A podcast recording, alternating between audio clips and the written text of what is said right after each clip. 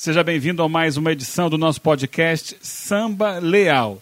Começamos aqui a contar a história do desfile de 1984 da Mangueira. Ele é tão grande que nem cabe num único episódio. Por isso, esta história vai e volta, como a Estação Primeira fez naquele carnaval.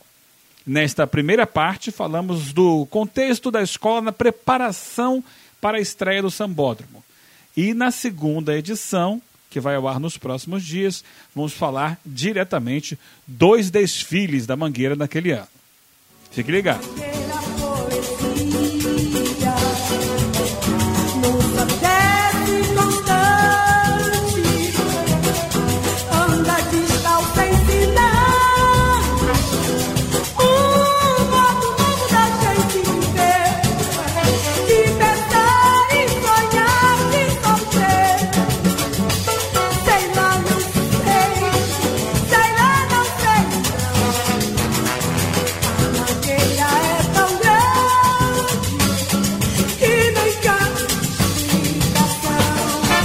Paulo Brandão, vice-presidente social da Mangueira. Carnaval de 1974 é o carnaval do supercampeonato da Estação Primeira de Mangueira. É um título que enche de orgulho toda a nação verde-rosa. Mas também é um carnaval que a gente pode considerar que é um ponto de viragem de desfile que as escolas faziam até 1983 para espetáculo a partir de 1984. Renato Moço, diretor cultural da Mangueira. A Mangueira estava numa época de mudança de diretoria. Ah, o presidente anterior era o Percival Pires, que acabou herdando a dívida, a, a dívida da escola na época. Herdando assim, a administração, a administração dele acabou, acabou sofrendo os reflexos da dívida anterior da escola e de todo o contexto de violência urbana que, que tinha na cidade na época. E o seu Djalma, Djalma dos Santos, que assumiu a escola para o treino seguinte, no Carnaval de 84. Um personagem muito importante, central para a conquista desse título, que é o Djalma dos Santos. Foi presidente da Mangueira nessa época. O Djalma já tinha sido presidente, o Eugênio. Ele foi presidente na década de 70. Elmo José dos Santos, filho de mestre Tinguinha e também ex-presidente da Mangueira. Djalma chega na Mangueira muito novo, é garoto e frequentando a escola, foi se enturmando com a juventude da escola, já estava já desfilando na escola através das aulas técnicas. Na verdade, já era grande amigo do Juvenal Lopes, grande presidente da escola e que era feirante na época. Djalma era apontador do jogo do bicho e ele trabalhava ali na rua da Quitanda, vendo toda a dificuldade que a escola tinha na época para botar o, carnaval e todo ano nós tínhamos que passar nosso livro de ouro. Ele pensou rapidamente, falou: meu irmão, vou começar a levar o pessoal para visitar o Morro da Mangueira, que era moda visitar o Morro da Mangueira, como é que viviam os moradores de Mangueira, essa coisa toda. E nós tínhamos um bar lá chamado Só Para Quem Pode.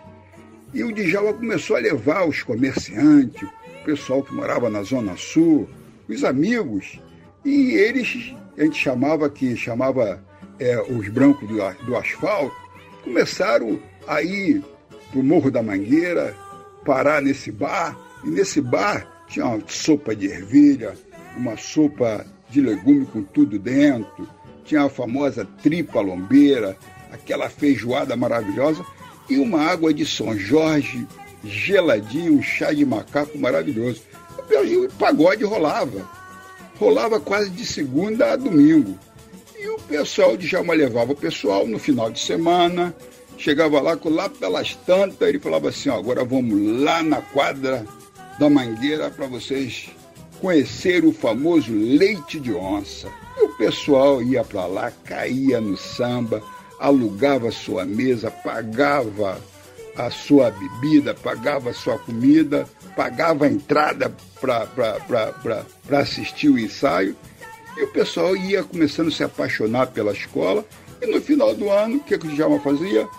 Esse pessoal que estava apaixonado, ele pegava o livro de ouro e passava com esse, nesse pessoal, todo mundo assinava o livro de ouro e ajudava a escola a fazer carnaval. Até que chegou um momento que se colocaram o Djalma como presidente da escola. Porque o presidente ele tinha também que ter um conhecimento no asfalto também e que pudesse ajudar a escola. Então o Djalma teve uma história belíssima. Ganhou três carnavais, e carnavais que marcaram a, a, a história da Estação Primeira de Mangueira.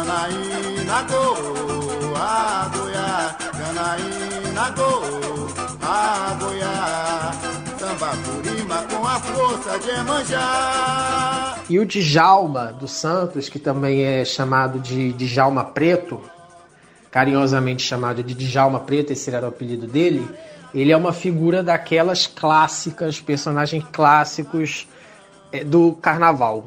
Ele tinha todo um estilo de se vestir, de andar, de falar. Ele ou era 8 ou 80. Ou ele estava extremamente bem arrumado, com roupas chamativas e espalhafatosas, ou ele estava extremamente confortável, de chinela havaiana, de short com camisa desabotoada e o óculos escuro. Ou extremamente arrumado, com roupas brilhosas, chamativas, com anéis de ouro, é, cordões de ouro, relógio de ouro e o seu óculos escuro também. Dia ou noite estava de óculos escuro. E sempre coçando ali a barba imaginária que ele tinha, que ele não tinha barba, mas ficava coçando aquela barba imaginária para mostrar ali aqueles ouros todos que ele, que ele tinha que ele andava, principalmente em dias de ensaio, ele ia para os ensaios da Mangueira sempre com esses ouros e assim era uma figura que chamava muita atenção. Ele foi o grande responsável pela foi na gestão dele que foi construído o Palácio do Samba.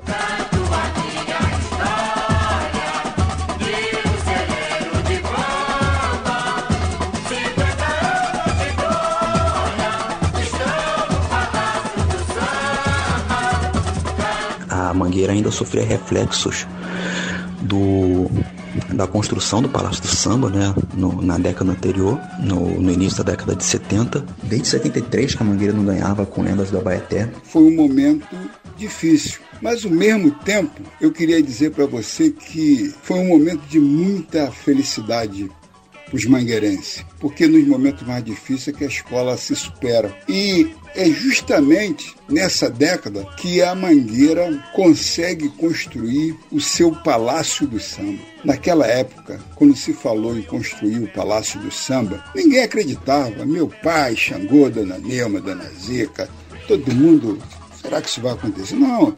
E o, o, o, os engenheiros, os arquitetos, até teu xará, Eugênio Agostinho, doutor Eugênio Agostinho, doutor Sabino, fizeram aquele projeto e começaram a construir de verdade o Palácio do Samba. Aquilo mexeu com o Brasil inteiro. Por que eles não fizeram uma quadra? Ele falou, nós vamos fazer o Palácio do Samba. Olha só a imponência, o Palácio do Samba.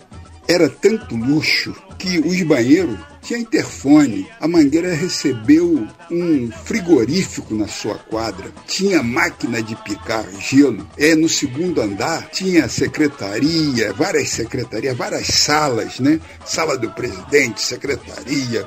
E ainda fizeram que chamava na época, estava muito em moda, era uma, uma boate, que hoje é o salão VIP da escola, né? E aquilo mexeu com todo mundo. Para você ter uma ideia, a Mangueira recebia visita todos os dias, ônibus parando. Aquilo ali começou sexta, sábado, domingo, a Mangueira fazendo evento, lotando. Para ter uma ideia, para ter uma ideia, a Mangueira passou a ser um dos maiores consumidores da cervejaria Brahma. Então todo mundo era moda visitar o Palácio do Samba. Então foi um momento muito marcante. E na época, nesses 10 anos sem título, nós tínhamos um grande relações públicas, Bira Maximiliano, que depois foi até presidente da escola, e ele levava os artistas todos para Mangueira, até que a nossa cantora Alcione foi visitar na época fazendo muito sucesso, foi visitar a nossa escola também e virou mangueira e terminou essa década justamente com a visita do nosso querido Rei Pelé. Rapaz, aquilo mexeu com o mundo. Aqueles 10 anos foram sofridos, que o Mangueirense estava acostumado a, a, a ganhar título, mas a Mangueira ela ficou na mídia de uma maneira que eu vou falar uma coisa para você, é coisa de Deus. Tu pode ter certeza que foi coisa de Deus. Então, a Mangueira da Verdade, ela nessa década que ela ficou justamente sem, sem, sem ganhar título, ela ganhou de presente de Papai do Céu o Palácio do Samba.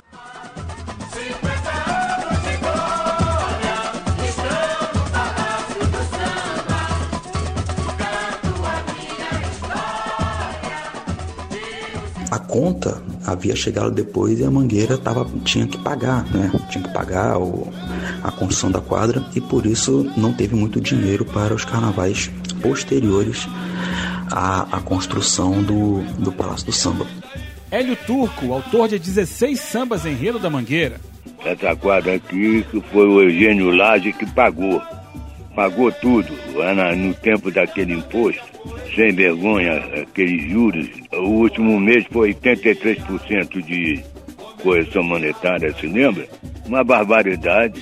Cada vez que pagava devia mais. Aí o Eugênio Lage da Copa lá foi que pagou tudo. Chegou lá numa reunião com a pasta que tirou o documento aí. A mangueira tá paga aí. Botou em cima da mesa. Eu estava até presente. No começo da década de 80, a situação melhorou um pouco no ano de 83, quando a escola recebeu um aporte financeiro de empresários e contratou o Max Lopes, que deu uma, que deu uma guinada no visual da escola. Max Lopes, carnavalesco da Mangueira em 84. Eu fui em 83. Fiz o verde que te quero rosa. Desperta, cartola, vem pra a mangueira é uma porta aberta, você é a ação da sua vida. Você plantou, viu germinar. E a semente cresceu formosa. Deu mangueira verde de manga rosa. Vamos, gente! E a semente cresceu formosa. Deu mangueira verde. Foi muito bem recebido, embora eu fosse muito novo e todo mundo ficou meio cabreiro, ficou meio desconfiado. Falou, pô, esse cara aí, será que vai ter capacidade de fazer a mangueira? Fiz o verde que te quero rosa, ficou em terceiro lugar, que foi uma pena, porque ganhar eu não acreditei não, mas ela poderia ter ficado em segunda. E depois no ano seguinte eu fui fazer o Braguinha já com credenciais, porque aí o verde que era rosa já tinha sido um sucesso. Isso aí fez com que a Mangueira é, conseguisse preparar um pouco melhor o seu desfile do ano de 84. Ele começou no final de 83, quando a, a escola ela manteve toda a estrutura que tinha do, do carnaval anterior. E o Djalma chega ali para o carnaval de 84 e organiza a casa recompõe a, a comissão de carnaval, o conselho de carnaval da escola, delega funções, é, descentraliza algumas outras, centraliza algumas nele. É, esse pré-carnaval de 84, a Mangueira conseguiu é, um patrocínio importante que foi do Banerje. A Mangueira foi fazer show na Zona Sul em boate. Toda semana fazia um show na Zona Sul em boate reorganizou o Palácio de Samba porque não estava muito bem organizado, para melhorar o caixa da escola também. Reorganizou grupos, tinha uma coisa de ala, grupo dentro da, da escola de samba, ele reorganizou grupos para formar uma ala e deu assim uma organização muito grande para Mangueira para o Carnaval de 84. E o, o enredo da Mangueira, escolhido para o Carnaval de 84, era em homenagem ao Braguinha. O nome do enredo era Yes, nós temos Braguinha. Yes, nós temos banana, banana pra dar e vender. Banana menina, tem vitamina, banana engorda e faz crescer. Braguinha, eu foi baseado numa frustração minha, porque na oportunidade, eu, eu, há um tempo atrás, eu ia fazer do Salgueiro o Lamartine. Era Lamartinidas, Folia e Paixão. É, ou o teu talento não nega. O que, que aconteceu? Houve um golpe político, a gente já estava cortando samba. Houve um golpe político na escola, o Osmar assumiu, a escola destituiu todo mundo que estava lá, inclusive eu, e o enredo foi para a Imperatriz e ela foi campeã. Então eu tive frustração de não fazer o Lamartine. Aí resolvi fazer o Braguinha, que era o grande rival dele é, é, é, em músicas de carnaval. Apesar de que o Braguinha não fez só carnaval. Ele fez música, a valsa sobre o Rio de Janeiro, fez músicas de seresta, fez música cancioneiros, fez música infantil, né? Todas do Lobo Mal, dos Anõezinhos, aquilo tudo. Então o Braguinha tinha uma bagagem até muito maior e era vivo. Esse foi um dos problemas que todo mundo começou a falar. Mas o cara tá vivo ainda, ué, por que, que eu tenho que esperar ele morrer para falar? Vamos falar dele e deu certo. E de cara foi, foi super aceito pela, pela sociedade, pela imprensa, pela, pela crítica. E muitas pessoas colocavam fé na mangueira, tanto por, por pelo enredo, quanto por, por saberem que a, que a escola estava estava buscando fazer um belo carnaval para tentar voltar. Álvaro Luiz Caetano, o Alvinho, ex-presidente e também compositor de muitos sambas da Mangueira. O samba de 82 e o samba de 83 eram do Heraldo Farias e do Flavinho. Eles tinham vindo de, de Niterói, da Cubango, e tinham ganho dois anos seguidos da Mangueira. Flavinho Machado, compositor campeão em 82 e 83. Nós chegamos na Mangueira no ano de 1981. Fomos convidados, como nós fomos convidados para muitas escolas de samba do Rio de Janeiro, onde a gente chegava, devido ao sucesso que nós tínhamos feito com os sambas da Cubango. Aí a gente era muito convidado, todo mundo, oh, vamos lá para a escola, vamos para a escola tal. Mas eu sou mangueirense Aí fui para Mangueira, chegamos lá na Mangueira, eu juntamente com Heraldo Faria. Fomos para Mangueira, aí fomos vencedores do primeiro ano, com a, as Mil e Uma Noite Cariocas.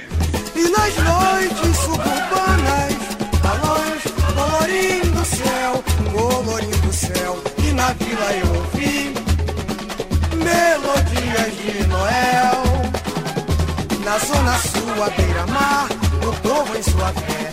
Louvava Iemanjá, os nossos carnavais.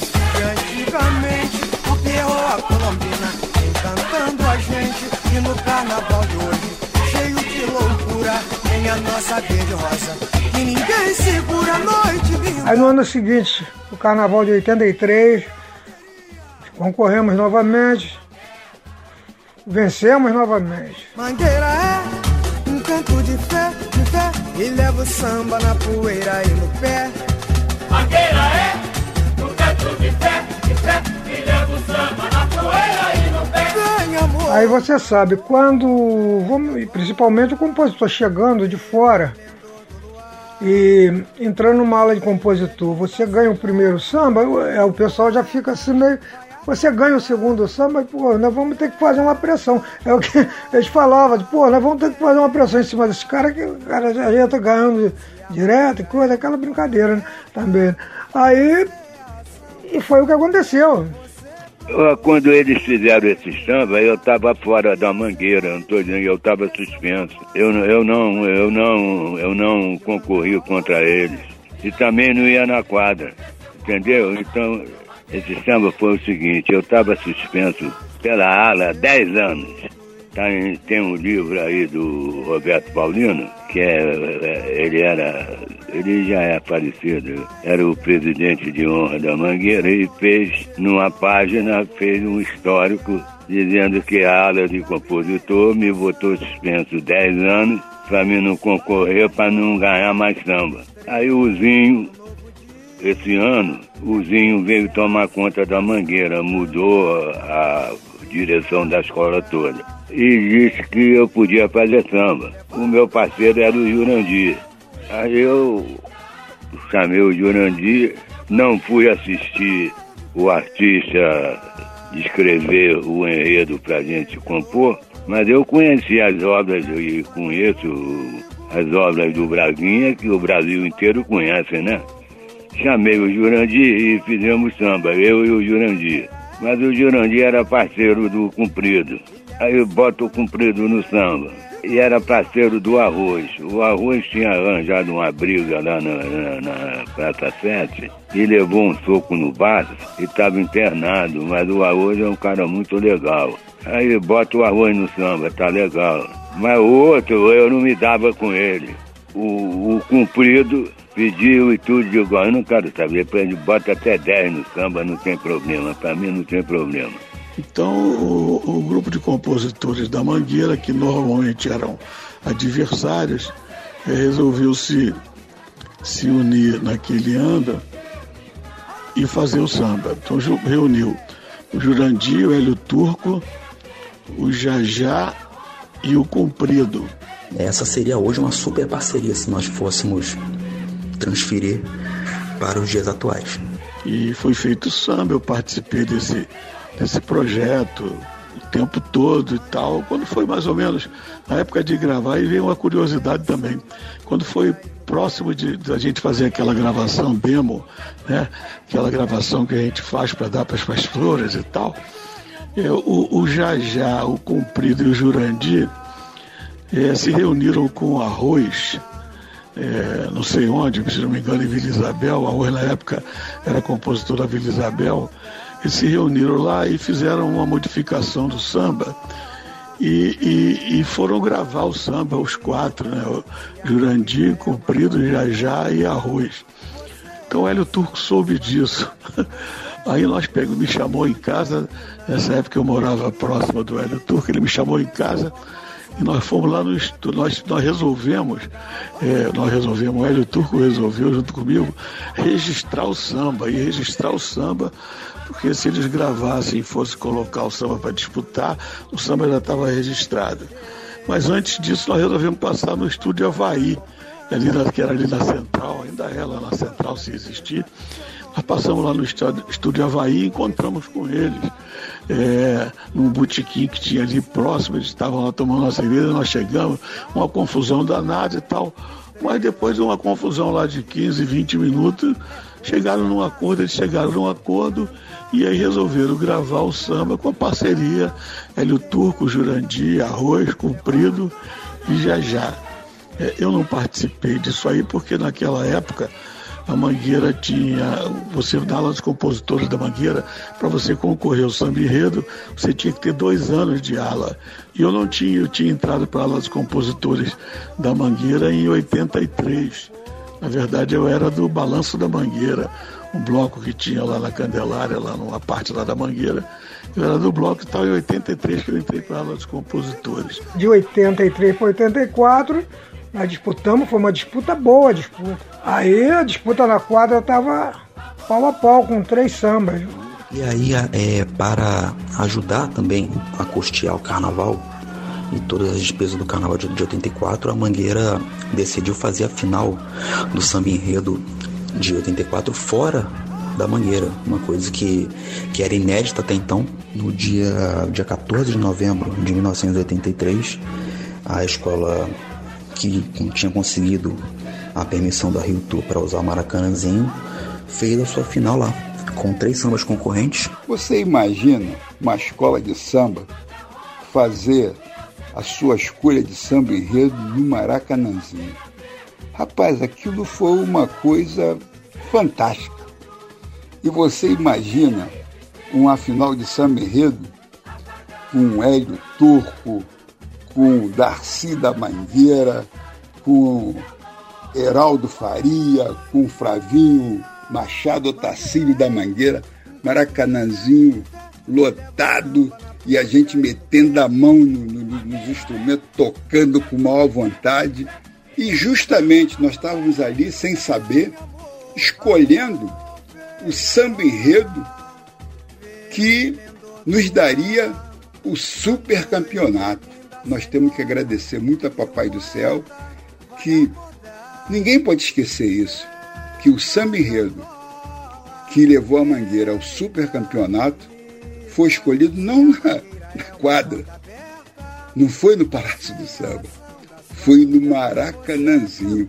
É uma coisa muito grandiosa, muito grandiosa para a história da Estação Primeira de Mangueira. É, eu acredito que tenha que, que não existe na história das escolas de samba uma escolha é, que foi tão tão propagada, uma escolha que foi tão com tanta gente presente que foi preciso do Maracanãzinho para comportar a escolha do samba da Mangueira para o Carnaval de 84. Teve um show antes de vários artistas, aqueles artistas tradicionais da Mangueira, Alcione. Também teve a participação das gatas que faziam coro no, nos LPs da, das escolas de samba na época. E a festa foi até, até, uma, até, até aquele horário normal que nós temos hoje no samba, 4, 5 horas da manhã, começou lá pelas 9, 10 horas da noite. Você pediu eu cantasse pelo menos o refrão do samba que nós perdemos lá para ele na final no Carnaval de 83 para 84. A mangueira é e será sempre rainha o relatado musical. Não vai me ofuscar, me ofuscar. Yes, nós temos Braguinha. Mas perdemos para um bom samba. Um excelente samba, que é um samba antológico que deu o campeonato, o supercampeonato à Mangueira, que todos nós ficamos felizes.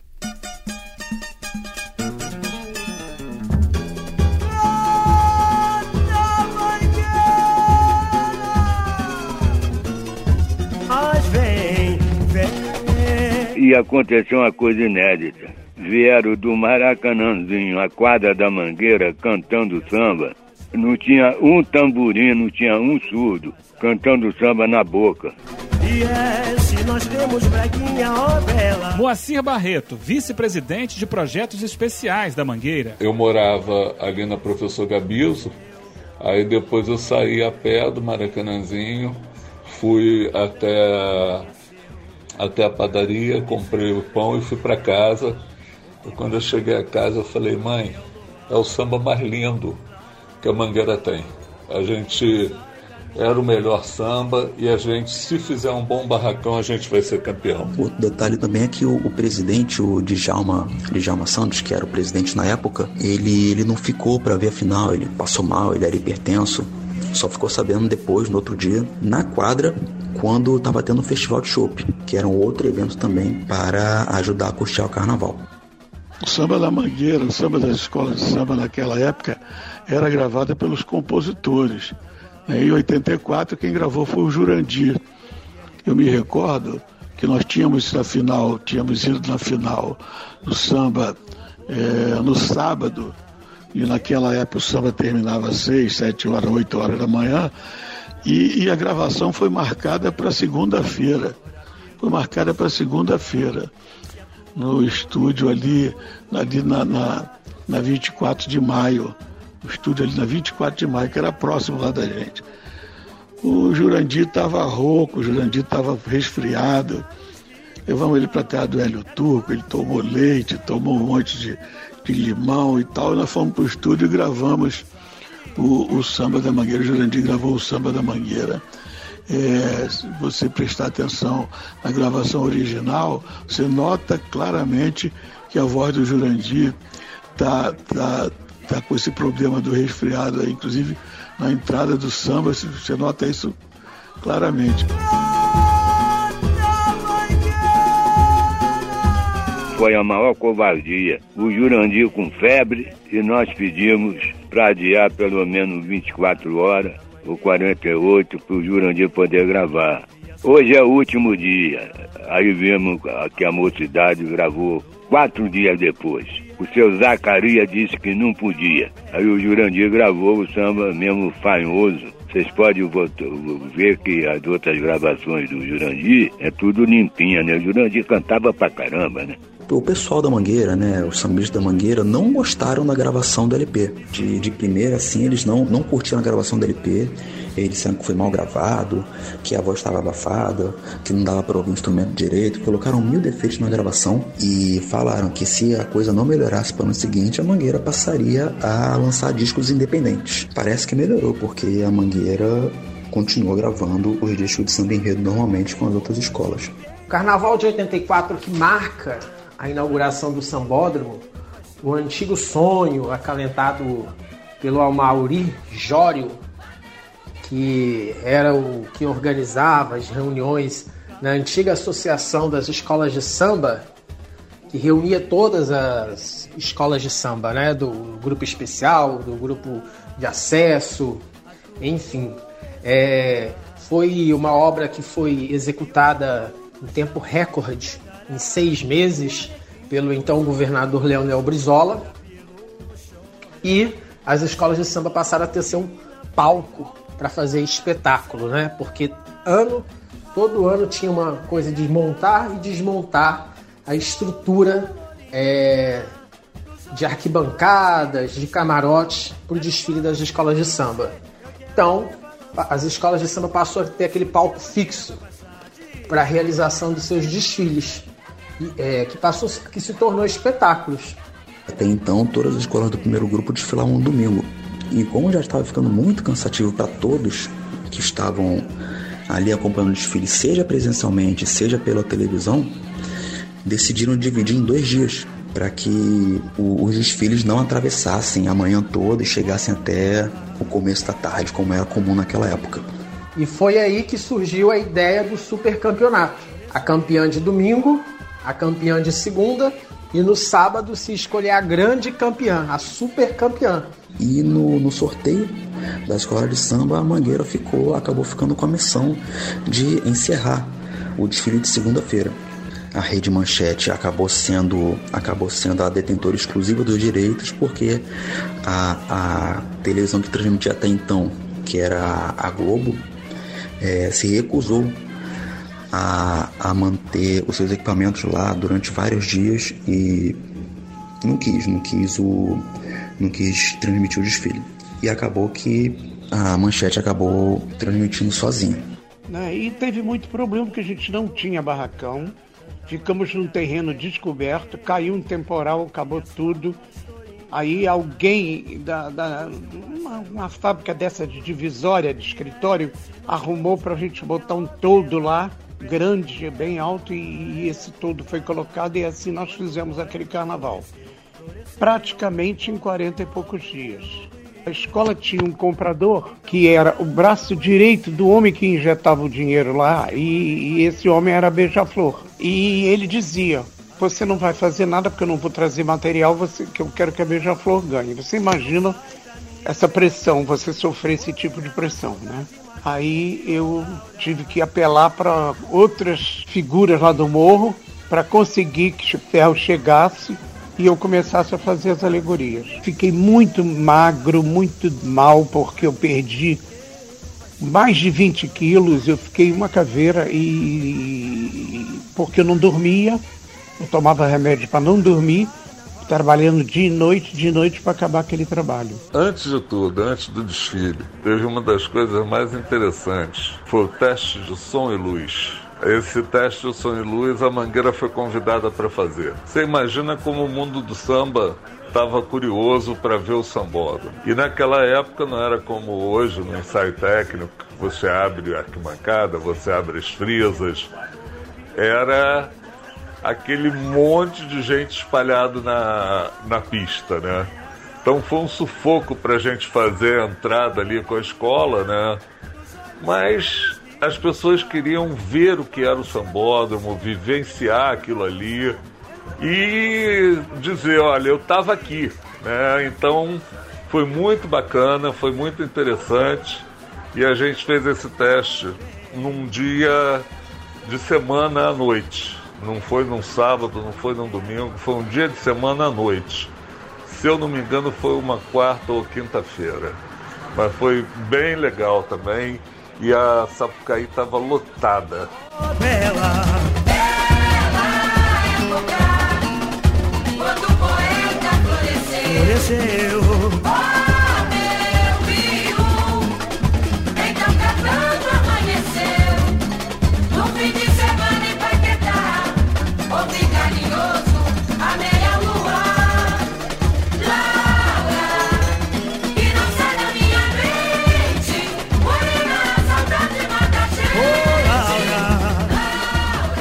Agora que chegamos perto do carnaval, uma breve interrupção E na próxima edição vamos falar em detalhes dos desfiles da Mangueira no Carnaval de 84. Te espero lá.